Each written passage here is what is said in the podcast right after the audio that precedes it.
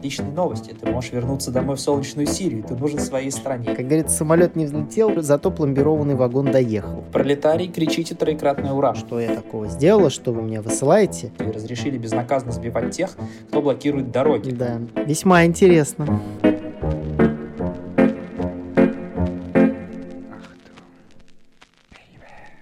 А, всем привет, с вами подкаст «Русский мужичок Говорун» и наш еженедельный цикл «Русский токс». А, с вами я, Никита.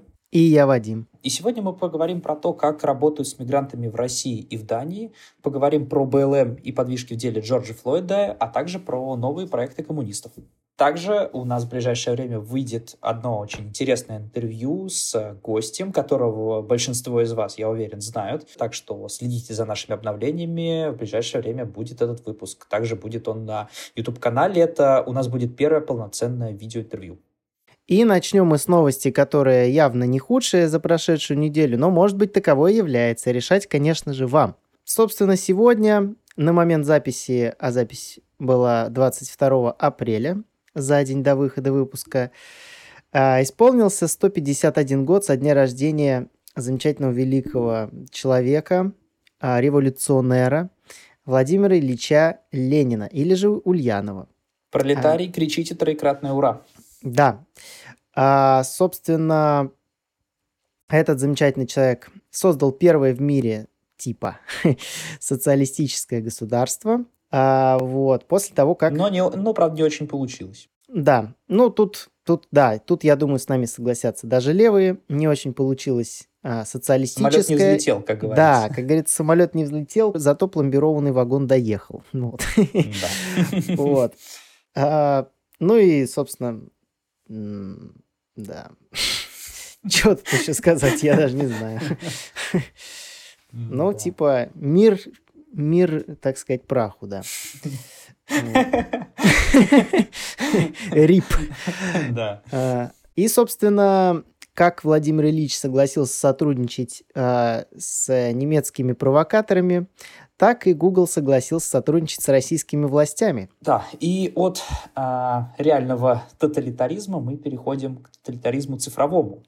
Да, собственно, заключаться это будет в том, что платформа в ближайшее время зачистит у себя всю информацию, доступ к которой а, населению запрещает, запрещает официальная российская позиция. А, и, как заявил глава комиссии Госдумы по расследованию фактов вмешательства иностранных государств во внутренние дела Российской Федерации, Google заинтересован в диалоге с российскими властями а, так как Россия для этой IT-корпорации очень важна. Ну, справедливости ради, действительно, с Россией Гуглу и его хост, видеохостингу YouTube, например, а, идет довольно большая, идет довольно большое количество аудитории. Конечно. Плюс Google, опять же, а, к примеру, Россия а, один из двух рынков в мире, где Google, на, например, на уровне того же поисковика до сих пор не смог победить. То есть такая ситуация есть только в России в Южной Корее, где локальные поисковики до сих пор лидируют. То есть у Google есть довольно большое пространство для маневра, и он это прекрасно понимает, и поэтому хочет максим... выжить из российской аудитории все, как любая глобальная корпорация. Ну, то есть, соответственно, как бы рынок российский э, Google достаточно сильно интересен. Ну да, по сути, ранее еще в начале года с российскими властями согласился сотрудничать TikTok. А, недавно, ну, Роскомнадзор показывал яйца Твиттеру. Суть в том, что Твиттер лично у меня до сих пор немножко замедлен, я не знаю. Может быть, Твиттер всегда так работал, я в нем не то чтобы сижу. Но возможно, это подтолкнуло Google э, к такому решению, потому что еще когда мы обсуждали новости о замедлении Твиттера, мы говорили о том, что замедление Твиттера это, ну, такое, но, например, замедление уже Ютуба, это уже более серьезное решение, потому что ну, далеко не все умеют пользоваться, например, VPN, а и то под VPN скорость загрузки, опять же, была бы низкой. Поэтому э, Возможно, Google решил не испытывать, а, так сказать, то же самое на себе и подписался на сотрудничество с российскими властями. Что это сулит да. для нас, ну, а... посмотрим уже в дальнейшем. Да, а, и а, по поводу действий российских властей, что еще можно сказать, а МВД России потребовало от нелегальных мигрантов покинуть страну до 15 июня. А в МВД России напомнили, что до 15 июня включительно действует мораторий на выдворение нелегалов, э, который был введен на фоне коронавируса и пандемии. Вот. А в соответствии с данной мерой граждане, находящиеся на территории России нелегально, могут добровольно покинуть страну без каких-либо наказаний. Вот. А вообще впоследствии а, хотят принять меры, которые позволят а, нелегальным беженцам на территории России, а, не беженцам, нелегальным мигрантам, позволят узаконить свое пребывание здесь. Вот.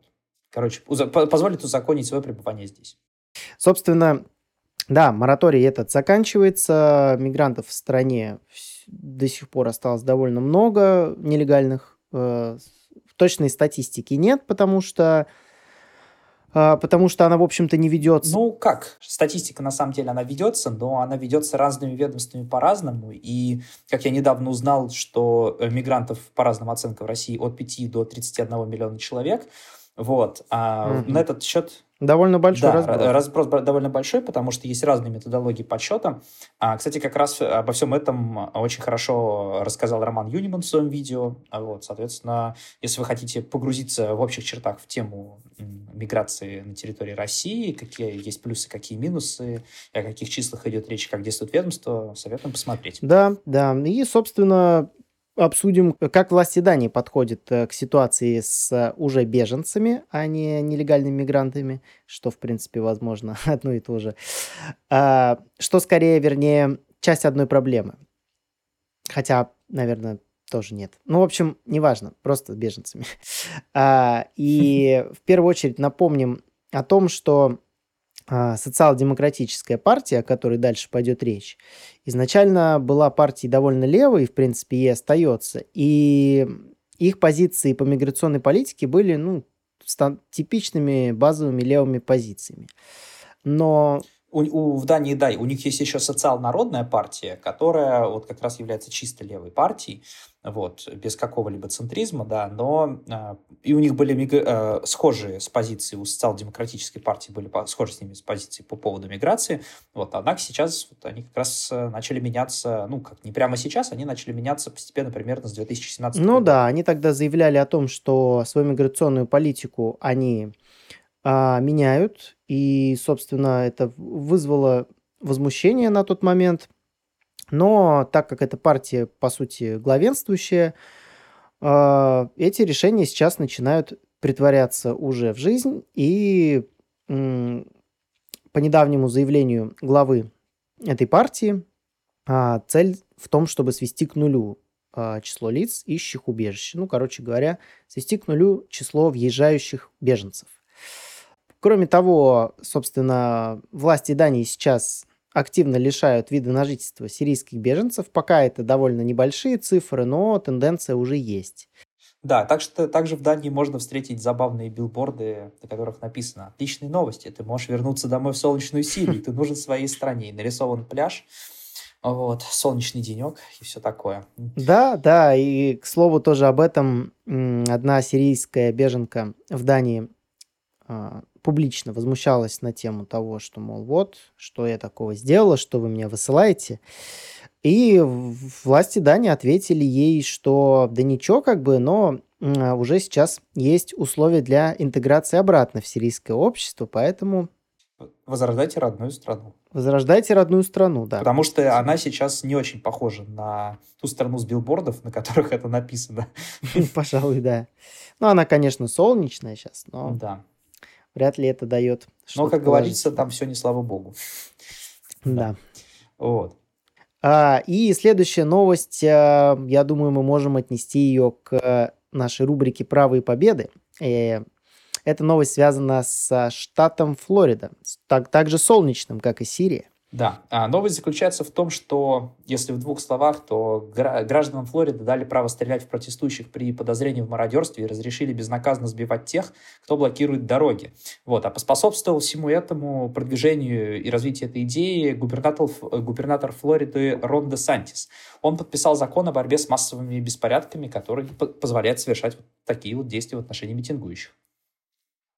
Да, там есть какие-то точно сейчас не вспомню, но есть какие-то показатели, что если, а, что если протесты проходят а, в радиусе 150 метров от а, некоего коммерческого здания, там магазина, неважно, то это можно расценивать как попытку грабежа, ну и, соответственно, осуществить уже названные действия.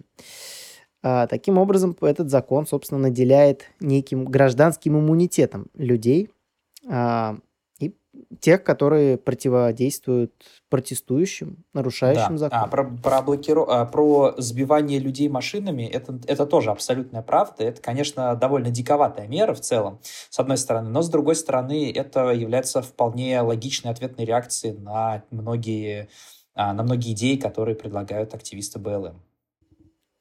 Да, более того, а, с учетом, что вообще, в принципе, законодательная система США построена в основном на прецедентах, я думаю, что, скорее всего, а, именно такая формулировка про безнаказанно сбивать, скорее всего, она идет из какого-то судебного решения. А, проверять я это, конечно же, не буду, но предположу, что, возможно, был некий процесс, где кто-то сбил протестующих, и, собственно, появился, появился такой прецедент потому что, ну, действительно, большинство законов в США формируется именно так, скорее всего, вот это не исключение. Да. А, и теперь перейдем к новостям из Беларуси. А, Лукашенко заявил... А, из Беларуси сказал. Да я не знаю, как правильно. А я скажу из Беларуси. Вот, вот и думайте, как вам больше нравится. Да без разницы, да. А, в общем, Лукашенко заявил... Может, ты еще говоришь в Украину? Нет. А, нет, стоп. А, нет, стоп. Да, вообще-то в Украину. А, это же страна. А я это говорю на Украину. Ну, русский я. Русский ну, язык все. мой. Это все. Это повод для конфликта, на мой взгляд. Очень все, серьезно. пока, короче. Не, все, не звони мне пока. больше. Подкаста, подкаста больше не будет. Все, до свидания. Да. Так, ну да, а, возвращаемся к усатому таракану. Да, а, Таракан заявил о поимке группы, которая планировала покушение на его детей.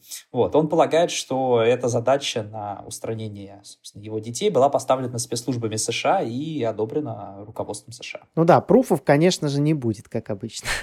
Да. Возможно, ну, писать лично просто, да, Лукашенко. Но... Я думаю, что Белоруссии требуется их местный Биллинг Кэт, который сейчас наклепает каких-нибудь интересных расследований. Да. Но я думаю, что Биллинкет заберут там просто прям страпа самолет. Я думаю, что да, да. Ну и да, и, собственно, это, кстати, подтвердила ФСБ, а, наша российская, так как а, операцию по пресечению этой деятельности они осуществляли совместно с КГБ Республики Беларусь. Белоруссия, неважно. Да. А, да. КГБ, да. И, собственно, да, КГБ. вот так вот, КГБ еще есть, да. А, собственно, по данным имеющимся у нас и вообще у всех по этой спецоперации. А, в ней участвовал некий гражданин, а, причем гражданин с двойным гражданством, извините за тавтологию, с гражданством США и Республики Беларусь. Вот. Они якобы планировали осуществление военного переворота по отработанному сценарию цветных революций с привлечением да, да, местных да. и еще и почему-то украинских националистов. Ну, в общем, такая интересная новость, довольно неоднозначная. Я, в принципе, ну, так как не располагаю там какими-то разведданными, секретными данными, я не могу подтвердить или опровергнуть, но звучит это довольно странно. Это вот про цветные революции ты сказал, это довольно забавно. Есть же а, книга, я, честно, не вспомню сейчас, исследователь, который как раз занимался исследованием этих цветных революций, он, собственно, и придумал этот термин. И почему-то, несмотря на то, что это было просто исследование а, революции, многие вот а, авторитарные режимы считают, что это является пособием. Но это ситуация на уровне плана Даллиса и Ну да, да, да, и фонда Сороса. Да, ну да. Да, причем, а, что интересно, а, что якобы, ну или не якобы, уж опять же решайте сами, даты осуществления военного переворота оппозиционеры избрали святой для всех нас день, 9 мая. Да. Вот так вот. Ну, собственно, я думаю, КГБ умеет работать с такими людьми. Да. Я думаю, о них мы больше не услышим. Да, тем временем рядом с Беларусью тоже приходят нам новости из Эстонии. В Эстонии сравнивают Россию с гитлеровской Германией и предлагают запретить россиянам въезд в Евросоюз. Это предлагает а, бывший президент истории, Эстонии Тома, Томас Хендрик Ильвис. Интересно, да. Но даже не знаю, что здесь, честно говоря, сказать. Он отмечает, что на кону стоит безопасность Европы. Ну уж, эм, ну, при любом отношении к руководству нашей страны я бы не стал говорить, что Россия представляет какую-то опасность для Европы. Именно во... уж военную. Ну да, то есть у нас есть дипломатические конфликты, о которых мы там чуть позже поговорим, но каких-то ну, серьезных противостояний с Европой у нас нет. Все решается на уровне санкций, ну и о чем здесь о чем здесь речь, не совсем понятно. Тем более военных противостояний быть-то уж точно не может, потому что это влечет просто колоссальные потери для всех сторон, и никто не будет готов развива- развязать вообще.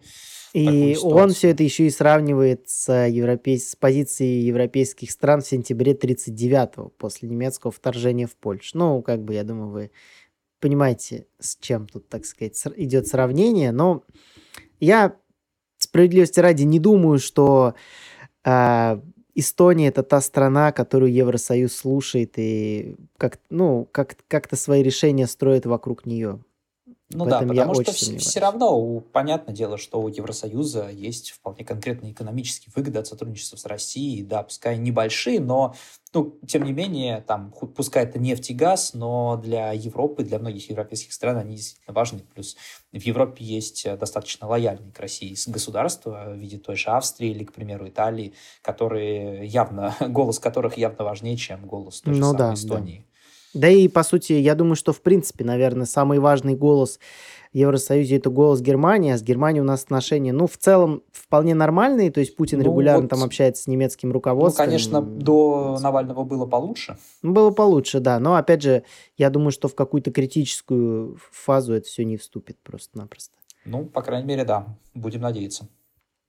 И, кстати, да, кстати, о, о том конфликте, скажем так, о той международной ситуации, э, с которой сравнивал экс-президент Эстонии сентябрь 39-го, Зеленский предложил Путину встретиться в Донбассе, чтобы обсудить насущные вопросы. А, да, Путин но... ответил, что в Донбассе пускай Зеленский встречается с главами ЛНР и ДНР, а если хочет пообщаться на какие-то другие темы, пускай приезжает общаться в Москву.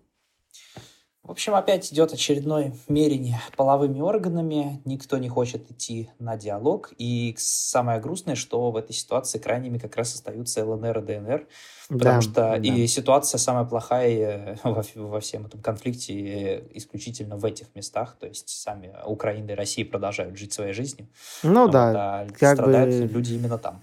Тот же, ну и да, опять же, Киев уже ответил на ответ Путина, сказал, что Киев с ЛНР ДНР переговоров никаких вести не будет, что, кстати, довольно интересно, потому что, ну, судьба-то решается их, э, собственно, зачем, ну, понятно, что Украина напрямую подозревает э, Россию э, в участии в этом конфликте, но странно, что никакого диалога с реально с лидерами ЛНР и ДНР не было и, как, как, говорит, как говорят в Киеве, и не будет. Да. Ну и, собственно, перейдем э, к человеку года. Джордж Флойд. Да. Суд продолжается до сих пор. Э, в принципе, он уже завершается, я бы сказал.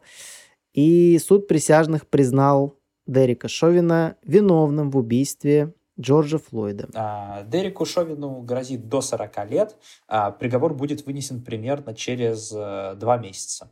Вот. Естественно, на э, решение оказывалось очень серьезное давление со стороны БЛМщиков, а, которые обещали устроить погромы в случае решения, которое их не, бы не удовлетворило. То есть они изначально да, запрашивали... Весьма интересно. Да, они изначально запрашивали либо электрический стул, либо 75 лет.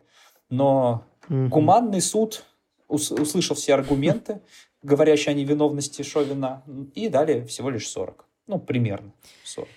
Ну да, интересно, в принципе, сколько в итоге дадут. То есть 40 это максимальное наказание за это преступление. Я не знаю, с учетом давления, конечно, да, наверное, есть вероятность, что столько и дадут, но, может быть, случится чудо и дадут гораздо меньше. Может быть, будет и такое. Может быть, всплывут какие-то еще факты. При том, что в разных источниках пишут, где-то пишут, что его признали виновным в убийстве, где-то пишут, что признали виновным в убийстве по неосторожности. Ну, в общем, такая ситуация, конечно, неприятная. Ну и понятно, что на самом деле суд здесь решает не так много, как в обычных делах. То есть здесь ну, погромы просто продолжаются уже который месяц, и это все просто оказывает, естественно, давление на всю эту ситуацию. Да, а, и продолжаются, продолжаются, да, постоянные ситуации, ну как постоянно, периодически происходят а, очередные ситуации с а, убийствами полицейских, убийствами полицейскими различных черных, афроамериканцев. Вы же помните, я говорил в предыдущих выпусках, что я идентифицирую себя как черный, поэтому имею право называть да, их как угодно. Да. да. И произошла очередная такая ситуация в Колумбусе, это штат Огайо. А, полицейский застрелил 15-летнюю девушку а, по имени Макайна Макая Брайант, которая накинулась на человека с ножом и не стала при этом слушать требования полицейского лечь на землю. Вот. Ну и, соответственно, как это обычно и бывает, а, начались э, после этого очередные БЛМ-протесты, которые а, эти БЛМщики начали блокировать дороги и устраивать беспредел. В общем, все как обычно. Все по классике, по отработанной да. схеме. Я предлагаю им всем дружно поехать этим БЛМщикам во Флориду и блокировать да, там все да. дороги. Вот. Если вы любите игру Кармагеддон, то вам во Флориду. Да, и, собственно, да, вернемся, к сожалению, к странным международным конфликтам. В частности, к текущему конфликту России да. с Чехией. Я думаю, все вы помните фамилии Петров и Баширов.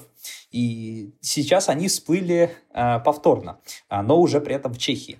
Значит, в Чехии обвиняют, э, собственно, Баширова и Петрова во взрывах складов в 2014 году. При этом э, у них, э, на них под, была подана ориентировка, там указаны, естественно, совершенно другие имена, фамилии, отчества. Вот. Однако фотографии ну, показывают сходство, ну, стопроцентное сходство между этими людьми с этими фамилиями. Ну да, плюс было недавно расследование Биллинг Кэт, опять же, в котором там нашли какие-то фотки, там, кого-то из них из Чехии в тот год. Но я не знаю, я, во-первых, не понимаю вообще, зачем это, ну, если, если это кто-то и делал, то зачем, вот, ну и в целом я, честно говоря, в этом сомневаюсь. Я думаю, что это, скорее всего, просто очередная попытка разжечь конфликт с Россией, просто и все. Потому что, как мы поняли по ситуации э, с Скрипалями Баширов и Петров явно не Джеймса Бонда, и, в принципе, ну, я не знаю, то, что их посылают постоянно на какие-то мутные задания, там, типа, взорвать склад, там, Иногда мне кажется, что я бы лучше справился, конечно, уж чек бы в такси точно не оставил бы, да.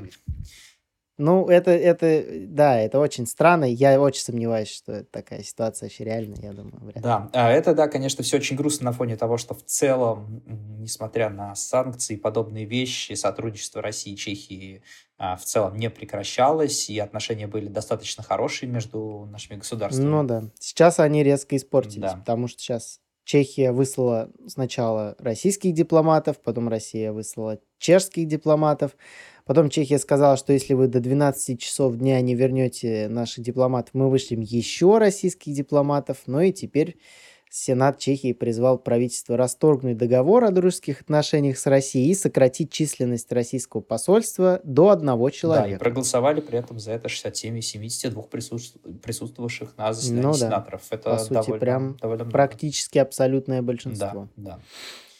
Вот. А, ну, небольшая, наверное, тоже можно сказать, правая победа. Это, конечно, ну, достаточно... Ну, как бы это, ну, в да, принципе, само такая, собой... она не то чтобы правая, победа здравого победа здравого смысла, смысла да, скорее так, потому что это, в принципе, довольно само собой разумеющаяся вещь, э, просто граничащая с адекватностью и неадекватностью. Значит, Международный Олимпийский комитет запретил преклонять колено перед Black Lives Matter на Олимпиаде. Ну да, как вы знаете, в принципе, вообще любые какие-то, любая пропаганда там, политических э, взглядов, религиозных там, позиций э, была запрещена в Международном Олимпийском комитете, но, но БЛМщики продавливают там, где это нужно, но теперь это будет запрещено прям официально, и теперь, собственно, этого, скорее всего, не будет. Посмотрим, опять же, как будет по ситуации, возможно, сейчас опять забурлит говно, и, в принципе, это решение откатит. Но, на мой взгляд, это здравое решение. Не то, что здравое, оно очевидное. То есть, ну, спорт мешать с политикой, ну, не тот, не, не, не, ну, такое, короче говоря. Да, да а, значит, я уверен, что все наши слушатели, а, все мы любим Россию, все мы любим российскую историю и любим ее изучать. А, в российской истории было столько потрясающих личностей, но, к сожалению, не обо всех мы знаем, и далеко не о всех информацию можно свободно и открыто распространять, в том числе через какие-либо а, информационные или музейные центры. И сейчас... А... Тебе рекламу? Тебе кто-то занес за рекламу какого-нибудь Арзамаса? Да, да, да, у меня, у меня, у меня, у меня скры, скрытый контракт, да, я тебе не сообщил, а, вот, но я проговорился уже, да. Вот. И занесли мне, естественно, коммунисты, потому что хвала коммунистам, они строят Сталин-центр, в Нижегородской области. Наконец-то еще один достойный человек обретет место, а, в котором смогут все познакомиться с его потрясающей деятельностью. И помолиться. Можно помолиться там? Ну, конечно, в 43 году храм-то открывали. Вот, я поеду. там молиться. Ясен, ясен хрен за Иосиф Виссарионович. Вот, свечку поставить. Да, кстати, что интересно, там будет заложена капсула времени с датой вскрытия 9 мая 2045 года. Интересно, что там будет. Страшно представить, Но... какое там послание.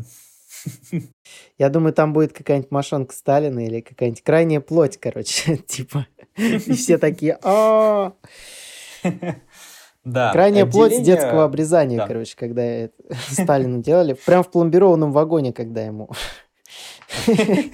чикнули. Самое, кстати, печальное, да, то, что это не первый такой центр планируется пока что. Ну, он будет первым, да. но к сожалению, да, коммунисты будут расширять, э, хотят расширить сеть таких центров, сделать эту сеть э, сталинских вот этих музеев по всей России что довольно печально. Ну и мы видели с Вадимом проект, да. как он будет выглядеть. Ну, это похоже на очередной торговый центр в провинциальном городе. Да. а дорого-богато.